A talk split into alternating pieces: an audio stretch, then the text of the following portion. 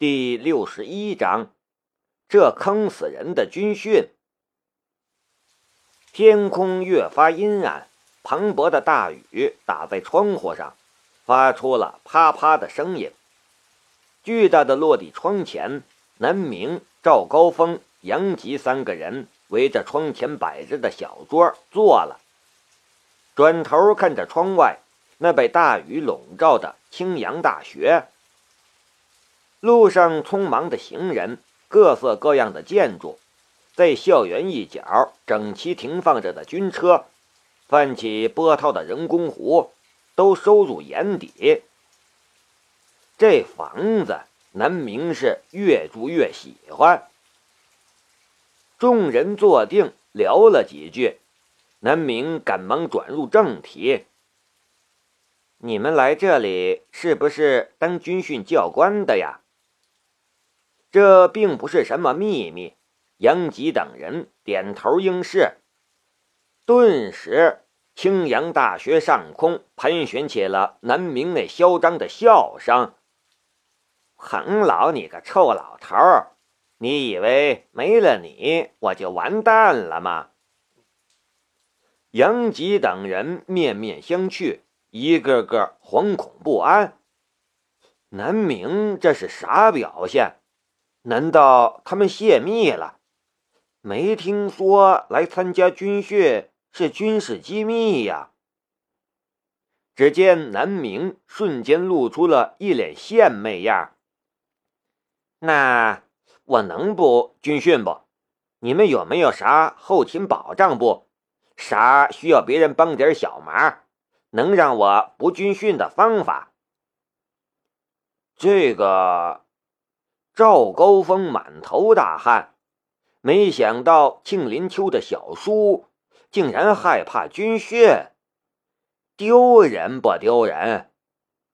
不过这句话他可不敢说，摸摸脑袋道：“这个我们说了不算，军训有指挥所，我们就是兵，听命令的。”南明的笑容顿时僵脸。不过，我看看到时候谁带你们，让他给你开点小灶，让你多休息一会儿。看南明表情不好，赵高峰小心翼翼道：“觉得自己这都是极限了，他咋就怎么都不理解？为什么那么多人讨厌军训呢？平时多流汗，战时才能不流血呀。”南明那个痛苦啊！多休息一会儿有毛用？早晚都是个死。有时候军训是挺好玩的，若是没有懒神在身上，南明也不把他当回事儿。那可恶的！但是，南明突然觉得现在就只剩下一个办法了。那个什么军训指挥部到底在哪里？现在他就只能手持盲杖独闯指挥部了。这会儿南明真急了，这可是要他小命了。他娘的，匪首李土斌都杀了，上大学都千里迢迢来了，竟然还能被一个小小的军训难住？奶奶的！如果独闯指挥部没用，就回去把彭老这臭老头打残了，拿到假条再说。老子命都没了，还管你什么尊老让贤？南明这小子平日里不温不火，是个无害的熊猫少年，但他本就有一股疯魔劲头。当初为了自己的小命，连楼都敢跳。若不是陈伟让人接住他，他还真能把自己摔残了。南明杀气腾腾的样子，把杨吉和赵高峰都有点吓坏了。军训指挥部是学校和军区的联合机构，一般来说都是校长担当总指挥。军区的大佬担任副总指挥。以青阳大学的地位，校长是部级。若是让南明就这么冲进去，那可就麻烦大了。当然，这些大佬们也就是挂个名儿，但军训指挥部里总也有人坐镇的，哪一个都不是他们能得罪的呀。南明真有点上火。其实今天就已经开始正式报名了，报名时间为期三天。但若是搞不定军训的事儿，还报个屁的名，直接卷铺盖回家就好了。下午的一场雨其实是对流雨，来得快，去的也快。到了下午三点钟，天就重新放晴了。刚刚被大雨淋跑的负责报名接待的同学，这会儿又说说笑笑的从各处避雨的建筑里走出来，擦干净桌子，继续迎新。几个被淋成落汤鸡的新生正在咒骂着这个不友善的城市。杨吉和赵高峰都起身告辞，南明也不挽留，他要拼命了。就算指挥部在军区禁区里，他也要杀进去。结果一打听，南明却傻眼了。这所谓的指挥部有这个名字不错，压根儿就没这个地方啊！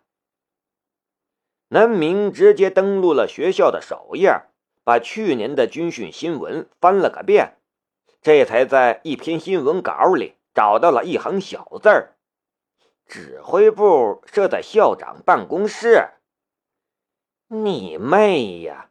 原来是个有名无实的地方。看来只能去找校长了。南明戴上墨镜，拎起盲杖。铁蛋儿，走去找校长去。现在铁蛋儿完全是南明的专职司机了。虽然座驾有点寒酸，真去找校长啊？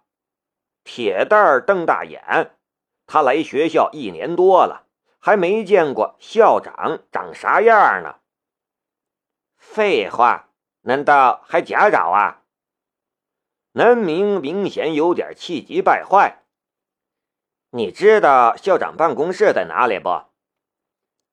这个。呃，只听说过。铁蛋儿则是有点底气不足，瑟缩起来。不就是军训吗？既然逃不了，参加就是了，何必那么大费周折呢？我我记得办公楼可以从这里进去呀。一路飞驰，铁蛋儿却发现自己走错路了。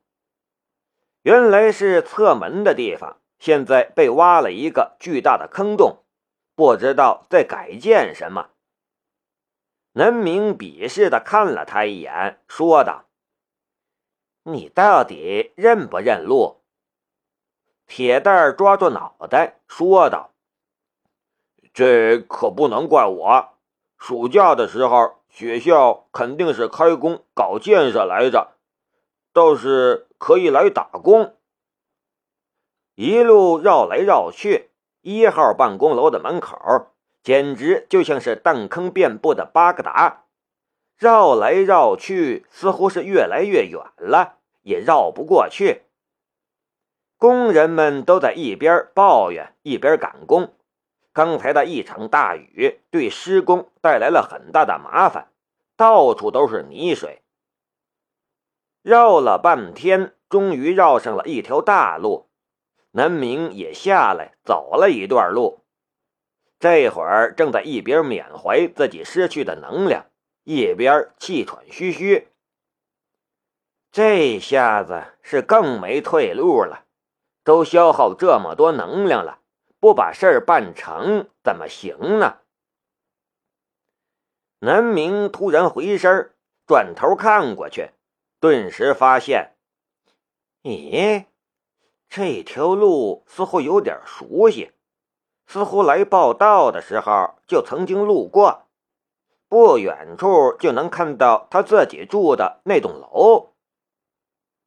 看南明杀人的眼神，铁蛋连忙抱头求饶：“老板，别杀俺！”自家老板的战斗力，他是见识到了，杀他如杀鸡。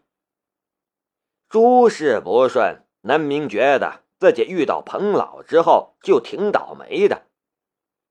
青阳大学是一个和老家文集完全不同的地方。这里不像小城的人那么懒散，那么无所谓。这里有太多喜欢刨根问底、喜欢较真儿的人。南明在使用自己能力的话，真的要小心一点了。几番折腾，终于到了办公楼前，南明就看到两个人正在办公楼大门口争吵呢。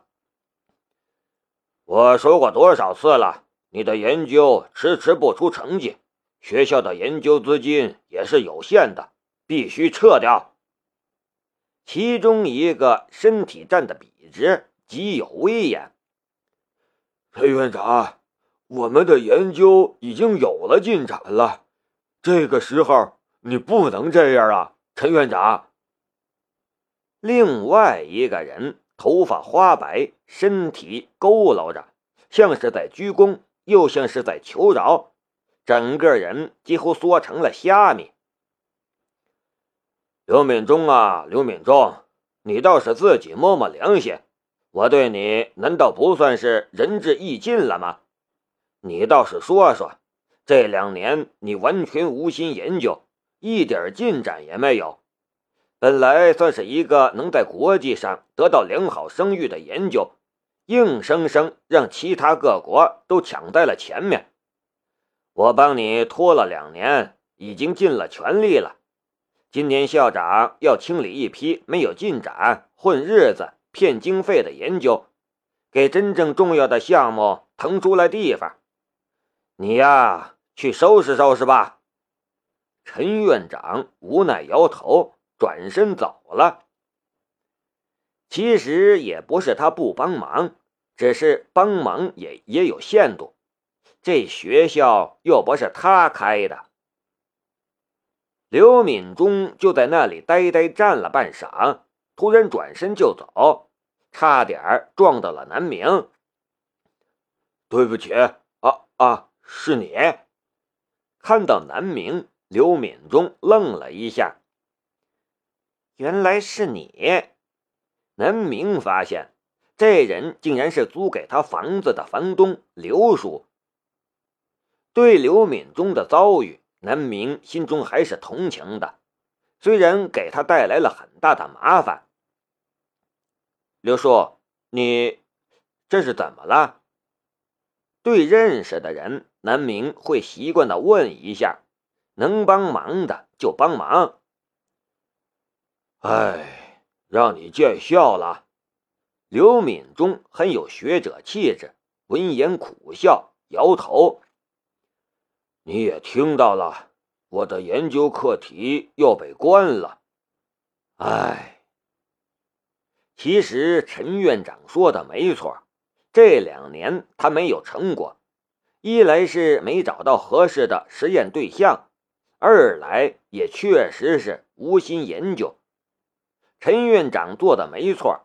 这个世界又不以他的想法运转，他也不过是一个普通人罢了。刘叔，你是研究什么的？南明摇摇头，研究上的事情他也帮不上忙，看看别的方面能不能帮上什么吧。我的研究比较偏门，是研究视觉的。视觉。南明突然一愣，青阳大学视觉研究所刘敏忠。自从无意间发现了使用盲杖可以探测到四周的环境之后，南明查询了许多的资料，也找到了他用盲杖感知四周环境的理论依据。原来这种技能并不是他独有的。很多盲人，特别是先天性和青春期失去视力的盲人，在特殊情况下，失去作用的视觉中枢会自动关联到触觉甚至听觉信号上，将视觉和听觉信号转换成图像。所以，盲人的触摸和普通人的触摸是完全不同的意义。大部分盲人可以通过触摸来形成图像。触摸就是他们的视力，但只有极少部分的盲人可以通过回声形成图像，这是一种极难掌握的技能。绝大部分的盲人都只能在漆黑的世界里孤独终老。